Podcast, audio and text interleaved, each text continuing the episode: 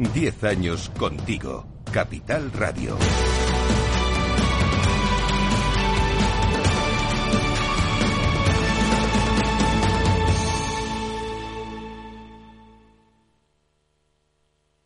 Valor Salud. La actualidad de la salud en primer plano. Comienza un tiempo de radio y comunicación con la salud y la sanidad como protagonistas, información, va a haber reflexión también con nuestros contertulios en directo. Son expertos diversos en su procedencia, pero son los mejores.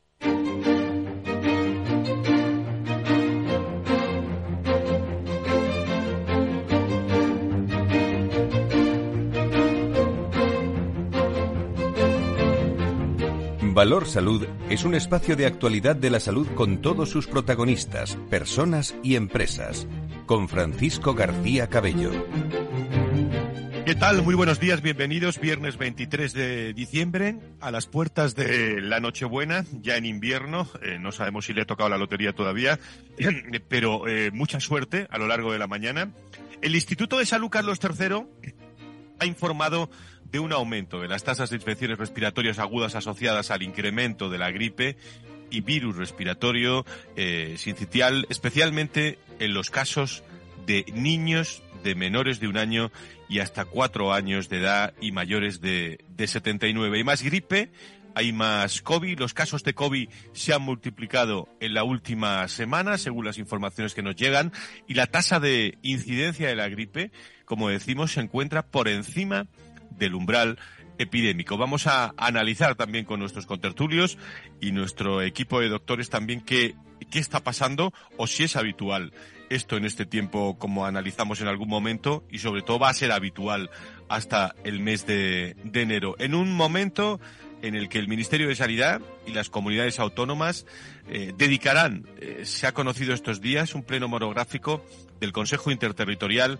del Sistema Nacional de Salud a la atención primaria. Así lo acordaron en la reunión de la Comisión Técnica Delegada de la Comisión de Recursos Humanos celebrada a principios de esta semana, el, pasado lunes. Asimismo, también durante la reunión se ha realizado un seguimiento de las 14 medidas que incluyen el plan de acción de atención primaria aprobado en el 2021, entre ellas que las comunidades autónomas resuelvan sus ofertas de empleo público antes de que finalice 2024 y la aplicación del eh, Real Decreto 12 barra 22 de 5 de julio que pone fin a la figura del personal eventual en los centros sanitarios. También se ha decidido evaluar en el primer semestre del año el resultado de la identificación de los puestos de difícil cobertura y la aportación de incentivos económicos y no económicos también para la atracción y detección de talento en dichos puestos. Es un asunto que eh, siempre está en primer plano en el mundo de la salud y la sanidad. Lo hemos analizado durante todo este año y eh, creo que vamos a tener que analizarlo también durante eh, todos los próximos meses, ya que la salud, la escasez de talento se ha convertido en un eje fundamental para que podamos dar o se pueda dar un buen servicio, tanto en la parte pública como privada. Hablaremos hoy de, ese asunto también. Mónica García, la ministra que ha debutado, por cierto, esta semana en el Congreso de los Diputados como ministra de Sanidad para responder a las demandas, eh, en este caso Esther Muñoz, que es vicesecretaria de Sanidad y Educación del Partido Popular, acerca de la falta de profesionales en el Sistema Nacional de Salud. Durante su intervención eh, defendió su compromiso con los profesionales sanitarios. Eh, no solo hizo eso, sino que, que argumentó también que ha habido un crecimiento de un 25% de las plazas MIR en los últimos años, 570 plazas más para médicos de atención primaria y un 75% más de plazas MIR y se han multiplicado por dos las enfermeras. Es la primera intervención de la ministra de Sanidad eh, que escucharemos mucho y escucharemos mucho eh, con lo público, con lo, con lo privado, con las claves fundamentales del mundo de la salud y la sanidad y la escucharemos también mucho el año que viene, en el 2024, en este programa. Vamos a comenzar ya con Félix Franco, con Diego Jiménez de la producción eh, y todos los colaboradores prestos y dispuestos para este Valor Salud prenavideño.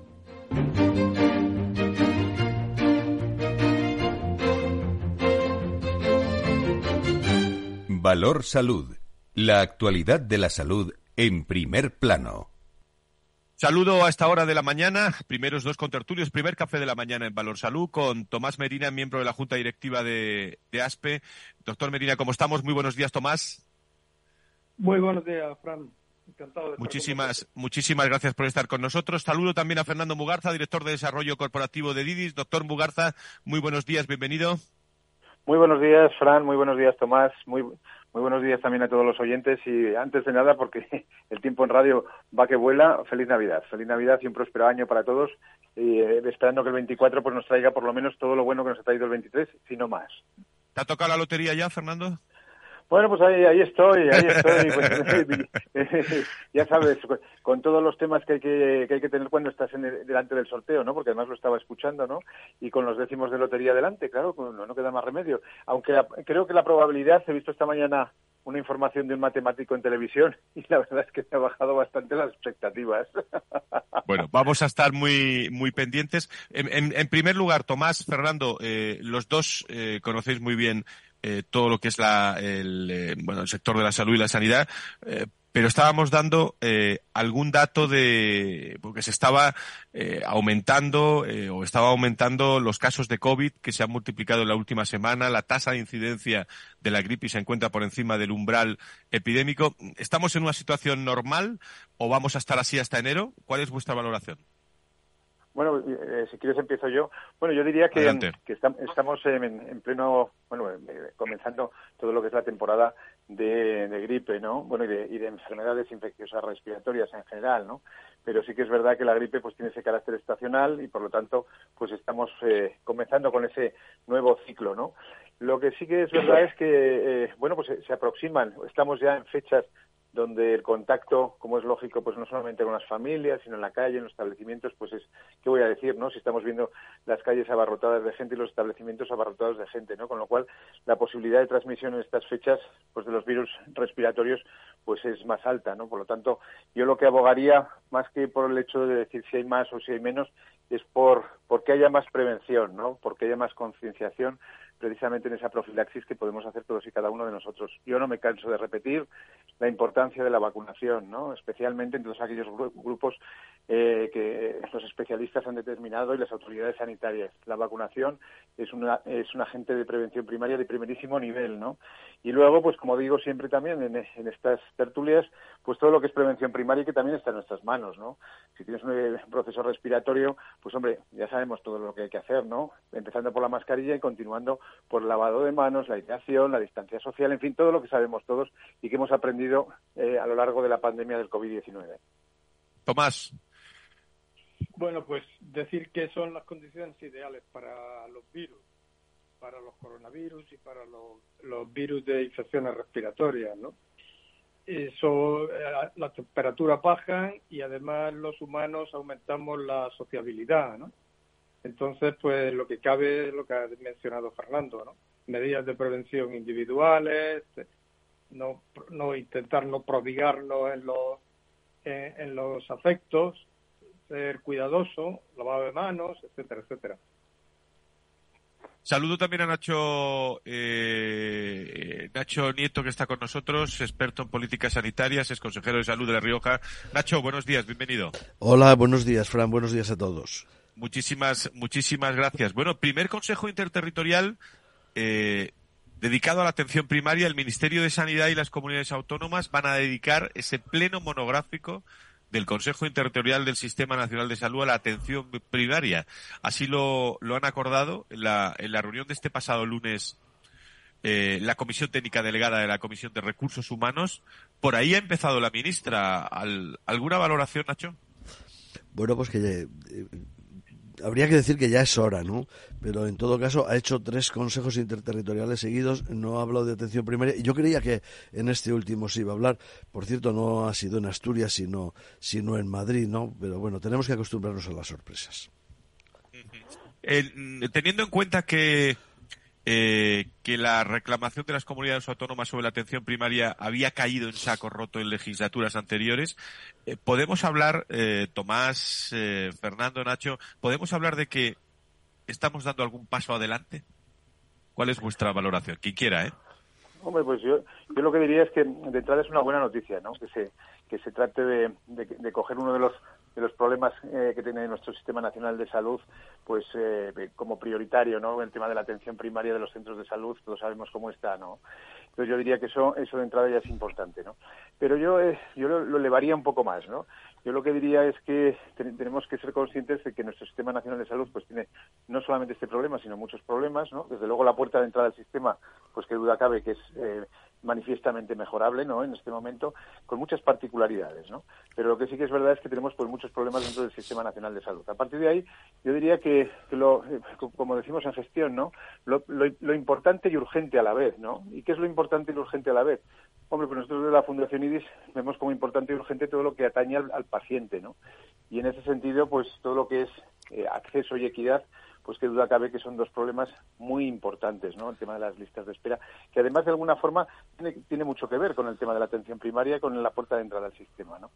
Luego, por, por otro lado, todo lo que atañe a los profesionales, ¿no? Pues que ya lo hemos dicho en nuestros micrófonos. Qué importante es el desarrollo de carrera profesional, la incentivación del profesional, la, de alguna forma la valoración positiva y, y, además constante de toda la tarea ingente que están haciendo los profesionales sanitarios, precisamente pues para esa retención del talento que comentabas al principio, ¿no? Y luego, por otro lado, los temas de estructura, tenemos 17 comunidades autónomas y que duda que las estructuras también sanitarias pues deben de estar sometidas a revisión, ¿no? Para que se cumpla con ese principio de equidad, ¿no? Y de cohesión. Y por supuesto los temas de gestión. Yo creo que en definitiva muy bien que se aborde la atención primaria. Afrontamos además un periodo eh, yo creo que eh, preocupante, ¿no? Desde el punto de vista de las jubilaciones que se van a producir en el Sistema Nacional de Salud, ¿no? No solamente de médicos, sino también de enfermería. Y por lo tanto, pues coger el toro por los cuernos yo creo que es fundamental e importantísimo. Así es que yo, yo creo, y desde la Fundación IDIS, pues vemos con expectación, con esperanza y con ilusión de que realmente pues se acometan pues las medidas que necesita nuestro sistema y la atención primaria en este caso.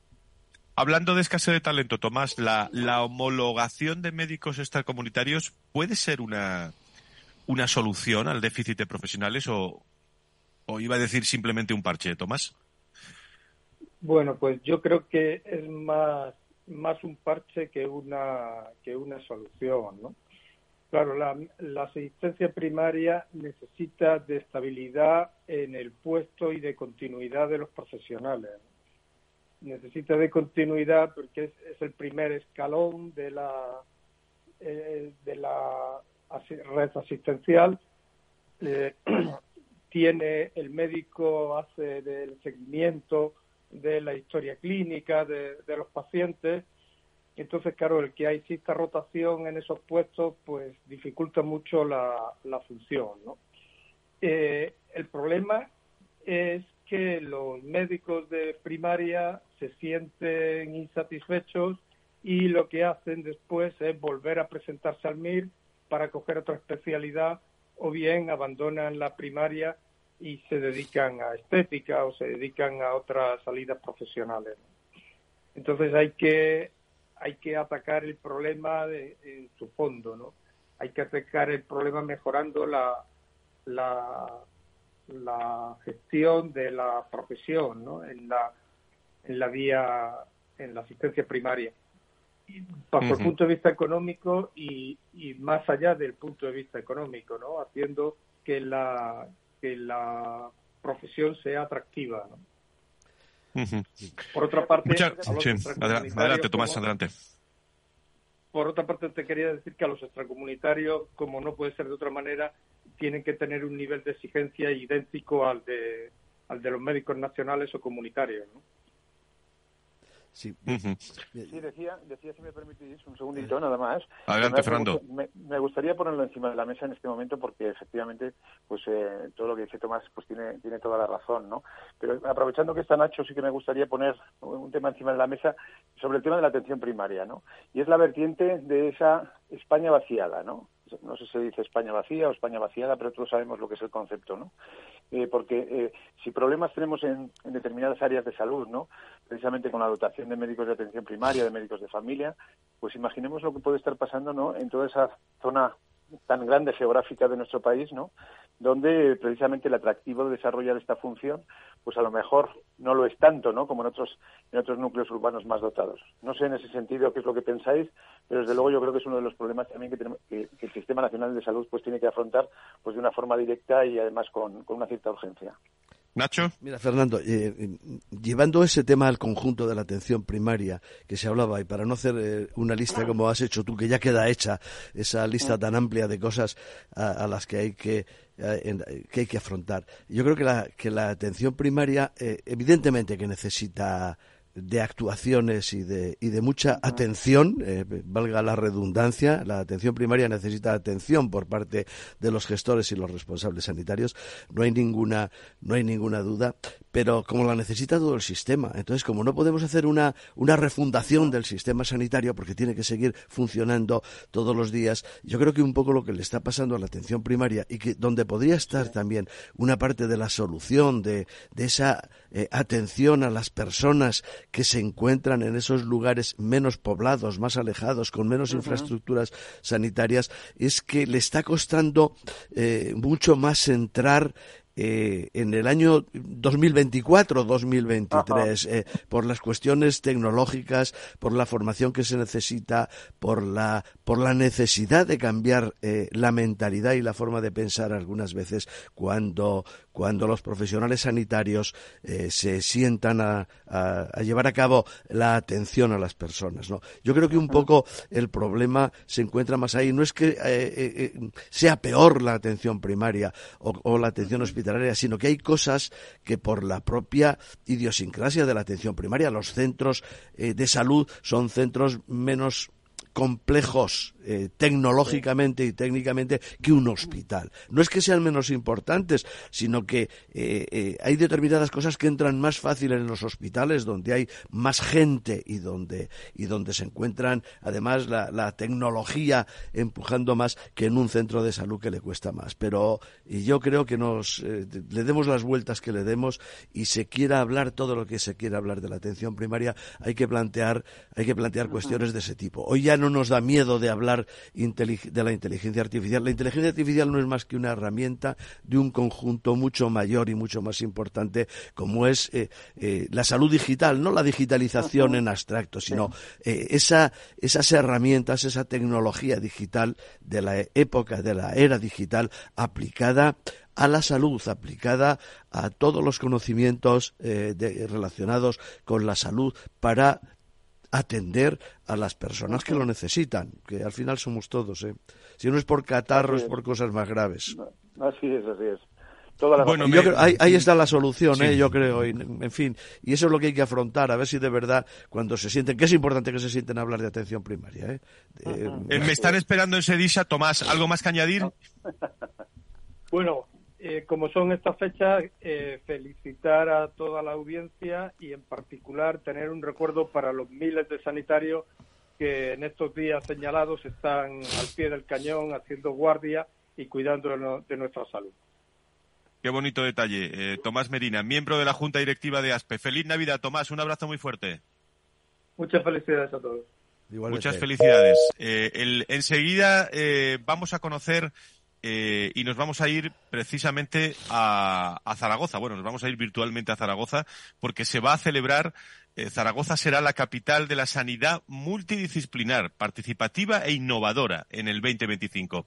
Es que ese año tendrá lugar en la capital aragonesa el 24 Congreso Nacional de Hospitales y Gestión Sanitaria. Es un evento eh, bianual organizado por la Sociedad Española de Directivos de la Salud, SEDISA y la Asociación Nacional de Directivos de, Enfermería, ANDE, y el Congreso eh, abordará el presente y el futuro de la provisión de servicios integrando los servicios sanitarios y sociales, garantizando la mejor gestión de la salud, eh, sobre todo a los ciudadanos con calidad y eficiencia. Además, va a contar con el objetivo de acercar la salud del futuro gracias a la innovación y a las nuevas herramientas eh, digitales y tecnológicas. Aunque eh, aún queda mucho para su inicio, en Sedisa ya están manos a la obra con los preparativos de la cita y, y queríamos conocer al menos algún, algún apunte. No sé si tenemos a Carmen Vicente ya, eh, gerente eh, en el Hospital San Juan de Dios. Enseguida estamos con, con ella y miembro de la Junta Directiva de, de SEDISA. Mientras tanto, Fernando, eh, antes de, de, decir adiós, bueno, fundamentalmente, ¿cuántos retos para, para el año que viene, no para el 2024? Pues muchísimos retos, eh, quiero decir, para el sistema y también, lógicamente, para la Fundación IRIS y, como es lógico, pues para todo ese entorno también de eh, sanidad de titularidad privada, ¿no? Y por no ocupar tiempo, yo lo resumiría que el paraguas de lo que comentaba Nacho, ¿no? De, lo que es esa transformación digital, que yo no creo ya que sea transformación digital, sino que es una evolución constante digital, pues la asumimos desde la Fundación IBIS y además la impulsamos y la proyectamos a través de, bueno, pues de todos los proyectos que tenemos, específicamente el de interoperabilidad, por ejemplo, y continuidad asistencial, ¿no? Pero vamos, el 2024 va a estar trufado de muchas actividades, jornadas, eh, mesas redondas, debates, estudios, informes alrededor de ese concepto. Por lo tanto, eh, bueno, pues tendremos oportunidad, ¿no? De ver todos los datos que nos ofrece, eh, todos esos estudios, informes y jornadas y tal, y vamos a estar especialmente activos en ese, en ese 2024. Oye, congratularme mucho de que el Congreso de Sevilla sea en Zaragoza, en mi tierra, por cierto. Hombre, hombre, eh, creo que tenemos a Carmen ya. Eh, Carmen está con nosotros. Carmen Vicente, ¿cómo estás? Gerente de Hospitales de San Juan de Dios, de Zaragoza. Hola, pues, ¿Cómo estás? Muy buenos días. Pues nada, me alegro también de saludar a, a un mañico que esté en el tema de la gestión sanitaria. Hombre, y además seguro que Fernando está, está, está por allí. Carmen, si te parece, como tenemos en un minuto la pausa, me, esperas un segundito de la pausa, vuelvo eh, de las diez y media y charlo contigo sobre este congreso, que es verdad que queda mucho tiempo, pero que cuando Sedisa organiza las cosas, las organiza bien y ya está en manos de, preparativos, eh, una gran cita que va a ocurrir en, Sedisa. ¿Te parece, eh, Carmen? Perfecto, fenomenal. Hablamos en un pues minuto y os contamos todo nuestro trabajo que ya hemos eh, comenzado a realizar. Enseguida volvemos. Fernando Mugarza, director de desarrollo del IDIS. Un abrazo muy fuerte. Como siempre, feliz Navidad. Feliz Navidad, un abrazo muy fuerte a todos vosotros y Carmen, por supuesto, un abrazo muy fuerte también para ti. Felices un abrazo, gracias. Se queda Nacho Nieto con nosotros, experto en políticas sanitarias, es consejero de salud de La Rioja. Eh, doy la bienvenida a Antonio Burgueño, eh, experto en políticas sanitarias, director del proyecto Venturi. Eh, Antonio, ¿cómo estás? Muy buenos días. Buenos días, pues aquí estamos. Navideños totalmente. Totalmente navideños. Me, me, aguardas también, me esperas a la pausa y a partir de las diez y media eh, eh, tenemos una charla interesantísima con Sedisa, con Antonio Burgueño, con Nacho Nieto y Carmen Vicente, gerente de hospitales de San Juan de Dios y miembro de la Junta Directiva de Sedisa. Volvemos enseguida.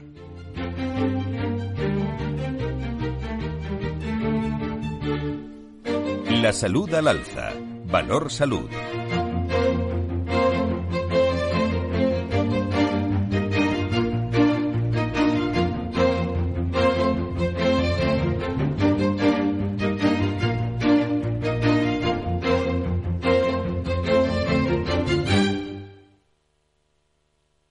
Hey, asistente, busca cómo proteger mis ahorros de la inflación. Hay aproximadamente 19 millones de resultados. ¿Quieres que los lea? Buf, mejor que no. Puedes seguir buscando entre millones de contenidos, pero un asesoramiento de calidad solo te lo dará un especialista. En Renta 4 te ofrecemos un servicio de asesoramiento gratuito siempre que lo necesites. Entra en r4.com y descubre cómo te podemos ayudar. Renta 4 Banco. ¿Quieres más?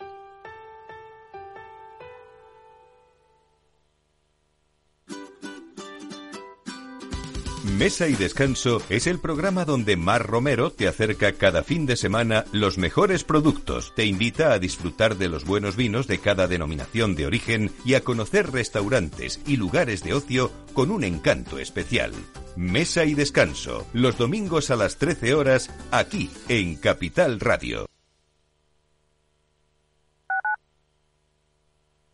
Capital Radio, Madrid, 103.2. Los viernes en Capital Radio te proponemos descubrir y comprender las estrategias de empresas con éxito que servirán de inspiración y ejemplo para la tuya. Escucha Metaempresas, un programa presentado por Andrés Arenas con la presencia y los consejos de expertos en distintas áreas y profesores de reconocida trayectoria. Todos los viernes a las siete y media de la tarde, Metaempresas, Capital Radio.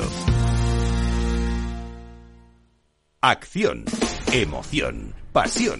Deporte en estado puro todos los días en el balance de la mano de Paco Lloret. Entre las ocho y las ocho y media de la noche, el balance de los deportes en Capital Radio. Capital Radio.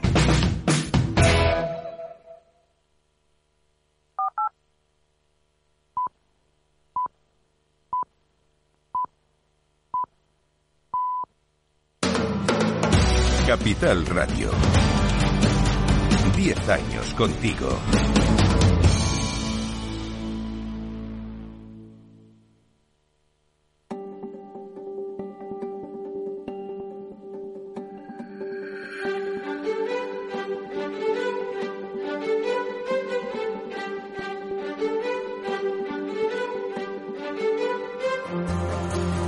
Valor Salud es un espacio de actualidad de la salud con todos sus protagonistas, personas y empresas.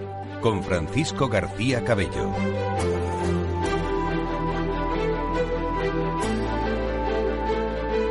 Ya son las diez y media, eh, tertulia a nueve y media las Islas Canarias, de 10 eh, a 11 todos los viernes.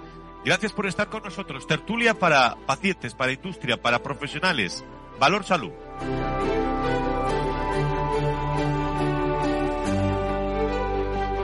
Y estamos donde están los profesionales. Estábamos hablando con Carmen Vicente, gerente de hospitales de San Juan de Dios de Zaragoza y miembro de la Junta Directiva de, de Sedisa. Eh, Carmen, sigues por ahí, ¿no? Muy buenos días.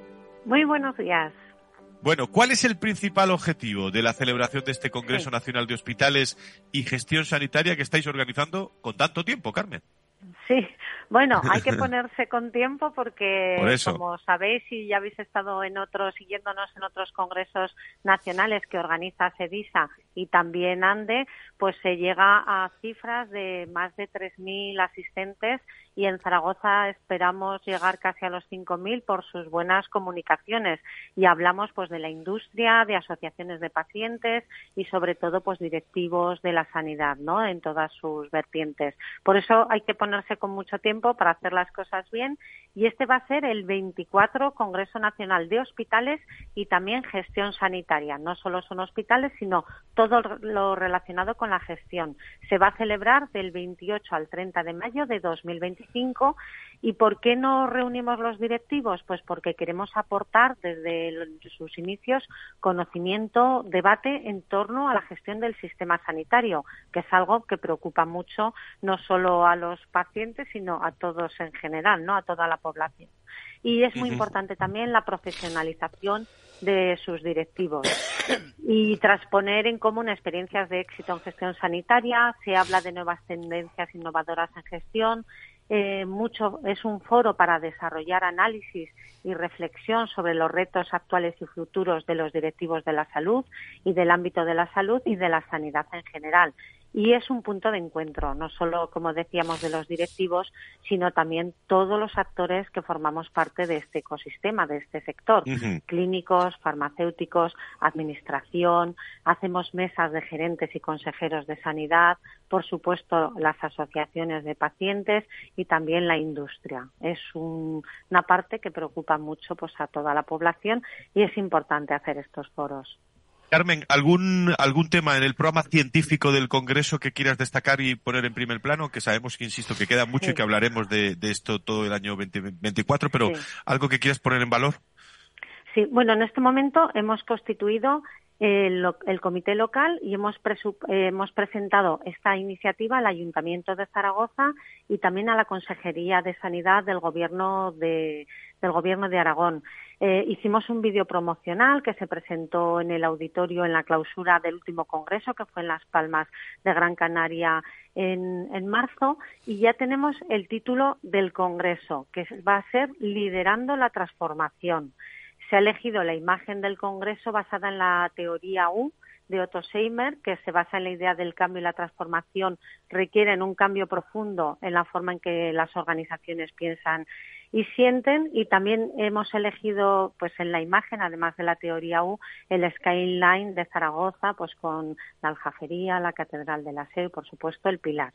Las líneas que va a tener este congreso hemos definido ya también cinco líneas. Las personas, como no podía ser de otra manera, eh, porque la sanidad trabajamos personas para personas, entonces va a englobar a profesionales y a pacientes. Muy importante también los stakeholders, el ecosistema sanitario con quien nos relacionamos. El conocimiento es muy importante en sanidad, la docencia, la investigación, la innovación. Otra línea sería la gestión basada en valor. No solo se trata de hacer actividad, sino de lo que hagamos, hacerlo aportando valor a, a nuestros pacientes y a la sociedad. y luego pues la sostenibilidad del sistema y la Agenda 2030, nuestro compromiso con el planeta y con la y con la sociedad. Bueno, pues muy interesante. Recuerdo que, corrígeme, Carmen, pero en Las Palmas eh, se llegaron a la cifra de 3.000 asistentes, ¿no? Y queréis, eh, queréis aumentar a 5.000. Bueno, no es que queramos, mm, pensamos que se pueden inscribir hasta 5.000, pero por las facilidades de comunicación que tiene Zaragoza, esa proximidad con Madrid, con Barcelona, muy bien comunicada también con Andalucía, también aeropuerto con Santiago. Entonces, eh, ir a las islas es más complicado porque dificulta a determinadas provincias, pero eh, Zaragoza, al ser un eje de comunicaciones, pensamos que pueden llegar hasta 5.000, aunque no todo el mundo, todos los inscritos puedan estar todos los días. Puede ser que alguien venga y esté una jornada o dos jornadas y, y podemos llegar a ese número, sí. Bueno, pues eh, enhorabuena por el inicio de este congreso. Lo vamos a seguir, tenemos tiempo para hacerlo y sobre todo eh, vamos a ir tratando todos los asuntos a lo largo de este año 2024. Carmen Vicente, gerente de Hospitales San Juan de Dios de Zaragoza, miembro de la Junta Directiva de SEDISA. Feliz Navidad, Carmen. Feliz Navidad a vosotros y gracias por invitarnos a vuestra disposición. Muchísimas gracias. Hablábamos antes eh, cambiando de tema, que la ministra Mónica García ha marcado la agenda para los próximos meses, con algunos temas claves como la necesidad de aumentar el número de profesionales sanitarios, su bienestar, y lo ha dejado claro con la convocatoria el pasado día 18 de una comisión de recursos humanos para avanzar en la planificación y la necesidad de profesionales, especialmente en la atención primaria. Eh, como ya hemos comentado en la primera parte del, programa, dicha comisión técnica delegada repasó las medidas del, plan de, acción de atención primaria y la propia convocatoria de un Consejo Interterritorial del Sistema Nacional de Salud exclusivo sobre atención eh, primaria. Está Nacho Nieto como contertulio, está eh, Antonio Burgueño. Vamos a conversar eh, todos juntos a esta hora de la mañana hablando de salud y de recursos humanos con Olga Ginés, que es directora gerente en el Hospital Beata María eh, y eh, presidenta de la Comisión de Recursos Humanos de ASPI, que saludo y me alegra mucho saludarla. Olga, ¿cómo estás? Muy buenos días. Muy buenos días, Fran. Encantada de estar contigo. Muchas gracias por invitarnos. Muchísimas gracias. Bueno, ¿qué, qué valoración, desde la Comisión de Recursos Humanos, qué valoración haces del trabajo que se está haciendo en estos primeros pasos de la legislatura en materia de recursos humanos? Porque se podría haber empezado por otro lado, pero mira los pasos que está dando la ministra, Olga. Bueno, pues a ver, yo creo que, todos los pasos que se den eh, en este campo, dada la situación tan crítica eh, que vive ahora eh, el, sector sanitario en el área de recursos humanos, todos serán bien recibidos. Es cierto que ella se ha centrado mucho en la parte de atención primaria, ¿no? También ha hablado de incremento de, de plazas MIR.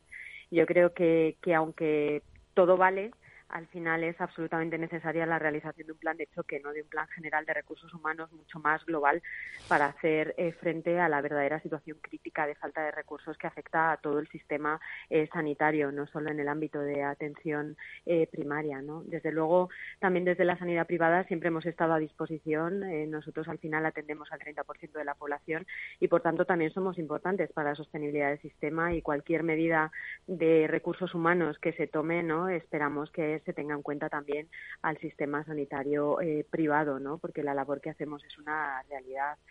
Y yo creo que también es necesario abordar otros temas, ¿no? como la, pues la retención, la fidelización, el, el ver cómo podemos implementar más la docencia, la investigación eh, dentro de los roles y funciones de nuestros profesionales para, para poder fomentar esa retención del talento, ¿no?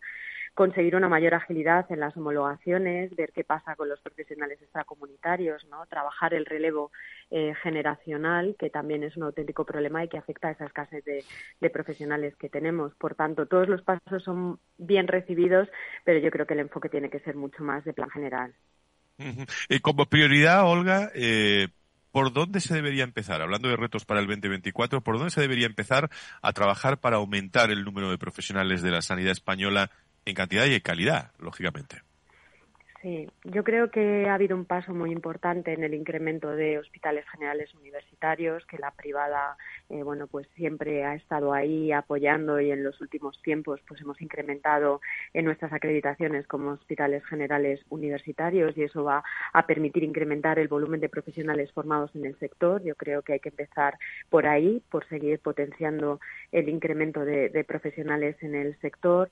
Yo creo que el incremento de plazas MIR que va asociado a esto, pues también también es muy positivo ¿eh? el mejorar las políticas de contratación de profesionales extracomunitarios para intentar reforzar también, sobre todo en determinadas especialidades, eh, la agilidad en las homologaciones de las especialidades en profesionales comunitarios, que los tiempos administrativos siempre eh, se alargan mucho, ¿no? Y, y, seguir trabajando en los temas de retención, intentando evitar que los profesionales se vayan fuera. ¿no? Eh, Nacho, eh, Antonio, no sé si tenéis alguna reflexión, alguna eh, reflexión en voz alta o alguna pregunta para nuestra invitada del día de hoy. Sí, yo, de los dos. Yo desde luego estoy absolutamente de acuerdo con Olga en que debe haber un planteamiento general en el tema de recursos humanos, en el tema de personal del, del sistema sanitario y luego efectivamente contar que que hay eh, una sanidad pública, pero que también hay una sanidad privada que necesita de esos profesionales sanitarios eh, perfectamente preparados. Y ha hecho una cosa que yo quiero también, ha dicho una cosa que yo quiero eh, hacer también hincapié porque es importante y es que para que haya más MIR en formación tiene que haber más eh, hospitales acreditados para llevar a cabo esa formación MIR. Y ahora es verdad que se han incorporado en los últimos tiempos un número importante de hospitales eh, privados también que se van acreditando cada vez más para que eh, esos MIR puedan aumentar en su número, puedan después ser especialistas en nuestro Sistema Nacional de Salud, en toda la sanidad del Sistema Nacional de Salud. Y eso, y eso es tremendo importante. Luego me quedan, eh, ya se me plantean algunas, algunas lagunas de cómo se podrá afrontar en el futuro, de cómo se va a afrontar en el futuro esa, ese interés que se está eh, ahora llevando a cabo por parte del ministerio, por parte de la, de la ministra, cuando habla de los temas de recursos humanos, los temas de la atención primaria y la falta de personal del sistema, porque bueno, todavía no hemos conseguido tener un verdadero registro de personal para que haya datos objetivos sobre, sobre los profesionales que tenemos en cada sitio, de cada especialidad, en cada momento. Y, y luego también he oído última, en en las últimas, iba a decir horas, eh, o he leído dos cuestiones que también parece que salen del interterritorial de ayer, eh, un poco que, que no sé el alcance que pueden que pueden tener, pero que se están discutiendo y que esas cosas luego eh, trastocan la importancia y el desarrollo de otras, una y es eh, eh, los niveles del grupo A, el A1, el A2, el A0, ese que se anda por ahí, que eso eh, sin ninguna duda se trata en el Consejo, se deja sobre la mesa, luego se hacen declaraciones en la prensa y otra cosa también porque afecta mucho a, a las personas, ¿no?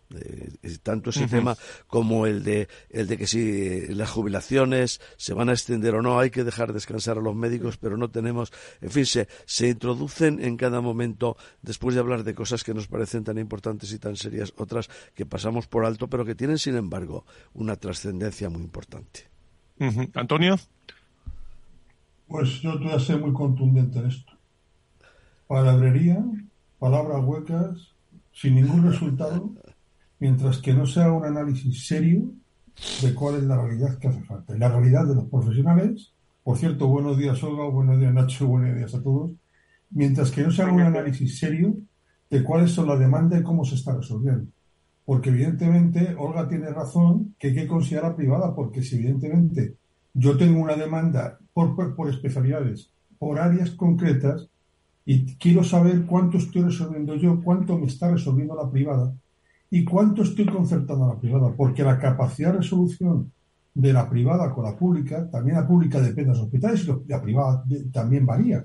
Pero tengo que hacer ese análisis y entonces empezaré a determinar dónde están los problemas.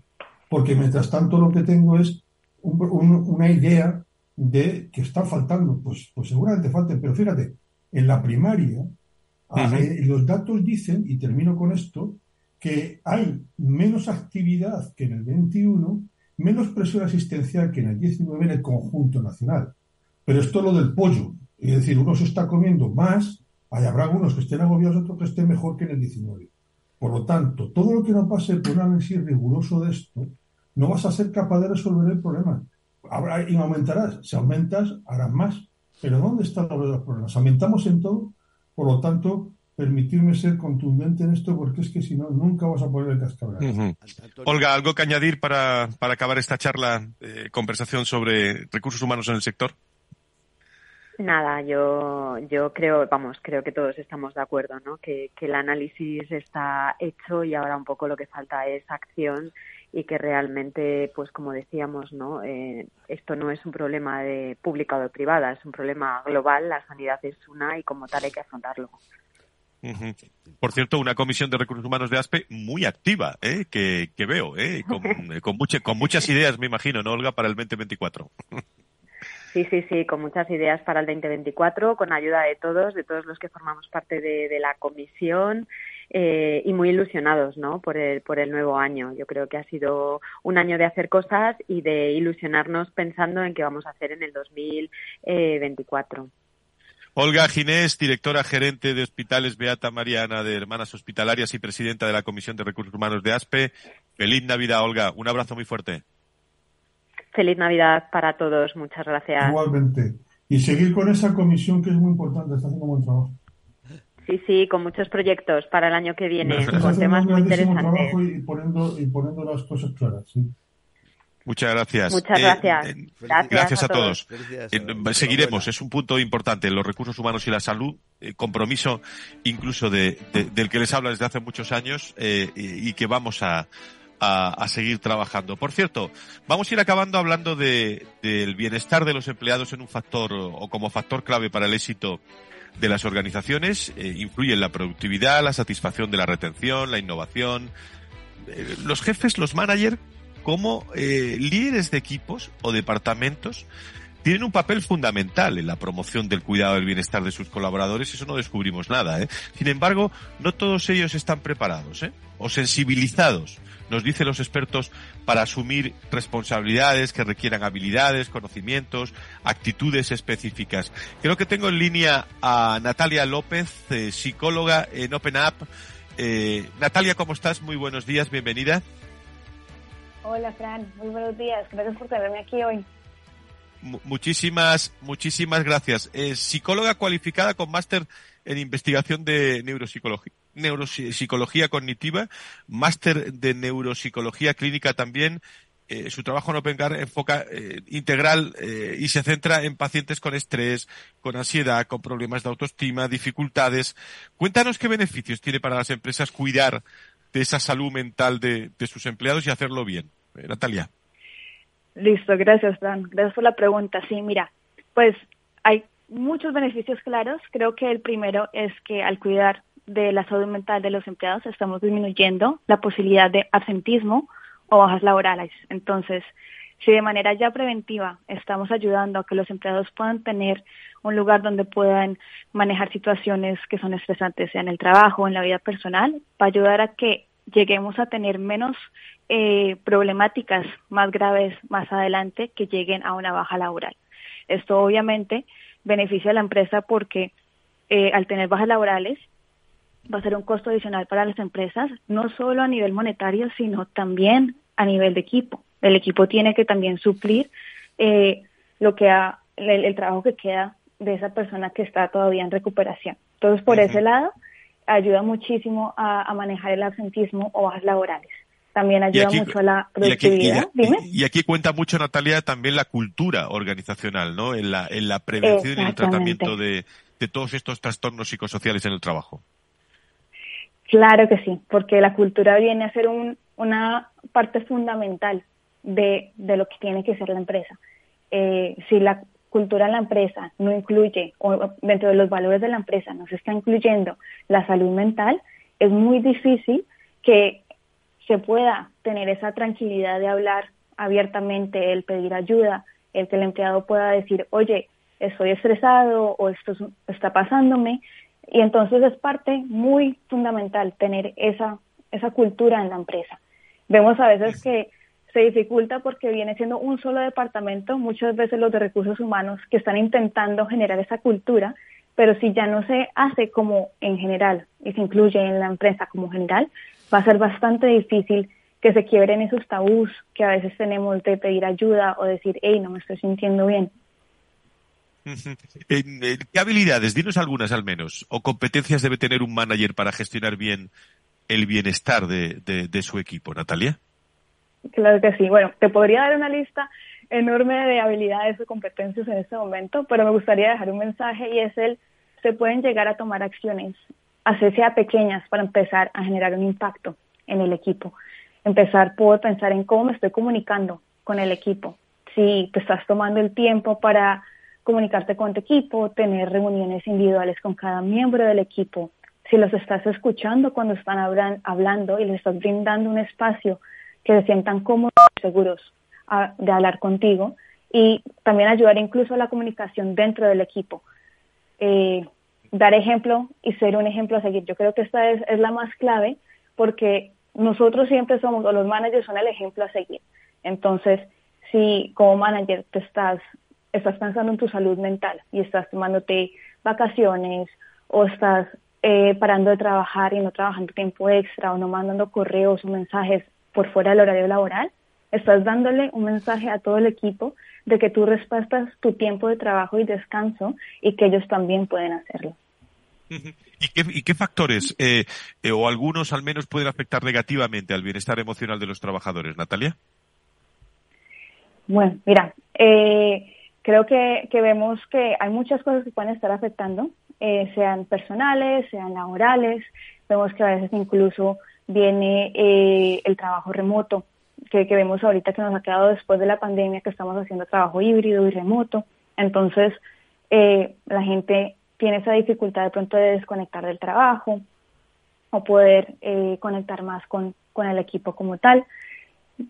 Con OpenUp vemos un poquito de todo y vemos que a veces sea dificultades con el compañero o tienes nervios de, de la cantidad de trabajo que tienes que hacer o presentaciones que tienes que dar, o sean cosas personales que pueden todos estar afectándote y siempre va a ser una carga. Y yo creo que a veces se nos olvida eso, de que como personas vamos a ir cargando estas cosas que no hemos trabajado y que obviamente van a afectar nuestro trabajo y que van a afectar la productividad que tenemos. Entonces, al brindar un espacio en, el, en la empresa donde se pueda saber que, mira, con, digamos, con Open Up, brindamos la, la herramienta de poder hablar con un psicólogo y poder trabajar en eso, va a ayudar muchísimo a que incluso la productividad en el trabajo mejore. El papel de, de, los managers en el bienestar de las empresas, esto es salud, ¿eh? eh esto es eh, salud en, en, en, profundidad. ¿Algo más que añadir, Natalia? Que nos vamos ya. Claro que sí. Eh, decirles que se pueden empezar con, pasos pequeños, con, los managers, que pueden siempre, incluso desde OpenUp, tenemos muchos recursos que podemos darles, talleres a los managers, artículos que pueden encontrar en nuestra página web, que los pueden ayudar con pasos sencillos y herramientas para poder manejar mejor el bienestar mental en sus equipos. Natalia López, psicóloga en OpenUp, eh, muchísimas gracias por estar con nosotros eh, y feliz Navidad también, Natalia. Muchas gracias, Franz. Lo mismo para ustedes. Felices fiestas. Felices fiestas. Antonio, eh, Nacho, nos queda poco tiempo. ¿Algo más que queráis añadir de algún tema, ya no solo sobre esto, sino antes de irnos a la rementería, que nos están esperando. Yo, le, quería yo le quería preguntar a, Antonio antes eh, una cosa, ahora son, van a ser dos, pero bueno, una es, has dicho que había menos consultas de primaria que hace un tiempo y, y, hay más médicos o menos de primaria que en ese tiempo, porque es importante, aunque, aunque ahí tenemos esas dudas y creo que es donde, donde hay que trabajar de una manera importante. Y otra cuestión que se aprobó en, en, en el último pleno de la Asamblea de Madrid, esa modificación eh, que se estaba eh, dándole vueltas de, de la, ley, no recuerdo exactamente el nombre en este momento, la que regula el nombramiento de los directivos en el servicio madrileño madrileño de salud. Y que bueno, a mí me parece una buena noticia, ya sé que no a todo el mundo, pero creo que es una buena cuestión porque estaba eh, dando muchos muchos problemas para resolver algunas cuestiones. Pues mira, me alegro muchísimo la pregunta y de verdad te lo digo, no es por, de la primaria, digo, porque es que es cierto que he dicho que hay menos presión asistencial, no menos consultas. Y es bueno que me obligues a matizarlo, porque parece que he dicho menos consultas. Eh, porque es que al, tener una actividad más por telemedicina, por teleconsulta que presencial, los tiempos son otros. Entonces, aunque se ha hecho más actividad, la presión asistencial ha disminuido. Me alegro muchísimo la pregunta porque podía generar confusión. Luego, luego ese, es, un camino de solución, no hay ninguna duda. Claro, entonces, sí, no, no, es, decir que la, consulta es una buena solución, es lo que estamos diciendo. Es decir, oiga, a más actividad, menos presión asistencial, por lo tanto, fantástico. y también hay más médicos, porque en el 21 se han reforzado mucho las plantillas, por lo tanto, nos encontramos con más médicos que en el 21 y que en el 19, por tanto, y nos encontramos con más actividad, pero con menos con menos, eh, con menos presión asistencial. Me alegro mucho porque podía generar confusión. Y luego, respecto, yo también estoy contigo, yo me alegro. Eh, el directivo es un cargo de confianza. Y entonces eh, uno que nos nombra se la juega con él y todos nos la jugamos. Y se ha hecho siempre y se debería seguir así. Es un cargo de confianza. Por lo tanto, debería contemplarse, no es amiguismo, es cuestión de confianza. Es muy importante para poder tomar decisiones y trabajar en equipo desde los equipos directivos. Qué buenas reflexiones con nuestros contertulios, Antonio Burgueño, Nacho Nieto, con eh, Fernando Mugarza, con Tomás Medina, con Carlos Rus, eh, hombres y mujeres del mundo de la salud y la sanidad, aquí los viernes. Eh, don Félix, nos vamos a Clínica Remetería, adelante. Con vistas al fin de semana. Clínica Rementería le trae la noticia de salud visual para este fin de semana. Y es que la clínica Rementería eh, te trae esta noticia todos los viernes de recordatorio eh, para todos ustedes, eh, con algunas preguntas también. ¿Sabías que los síntomas de cataratas en los ojos son diferentes en cada persona? Por eso conviene hacerse revisiones periódicas para detectarlas cuanto antes. En Clínica Rementería son expertos en cirugía de cataratas, te ofrecen las últimas técnicas quirúrgicas y la solución que mejor se adapte a ti y a tu estilo de, vida. Hay un teléfono eh, de contacto 91 308 38 38, 91 308 38 38 o clínica rementería.es. Clínica Rementería que curan sus ojos, que tratan personas. Clínica Rementería le ha traído la noticia de salud visual para este fin de semana.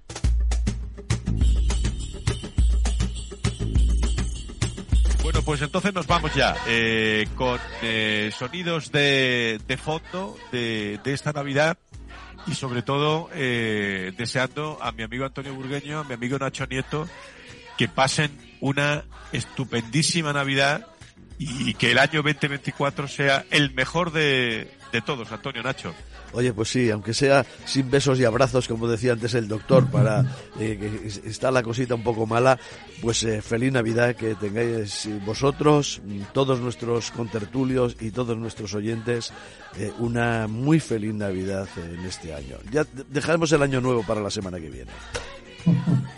Yo aprovecho muy rápidamente para mandar un abrazo a Jesús Sanz, que el miércoles murió su madre, presidente de la Asociación de Enfermería Directivo, donde también organizan el Congreso ellos de Zaragoza.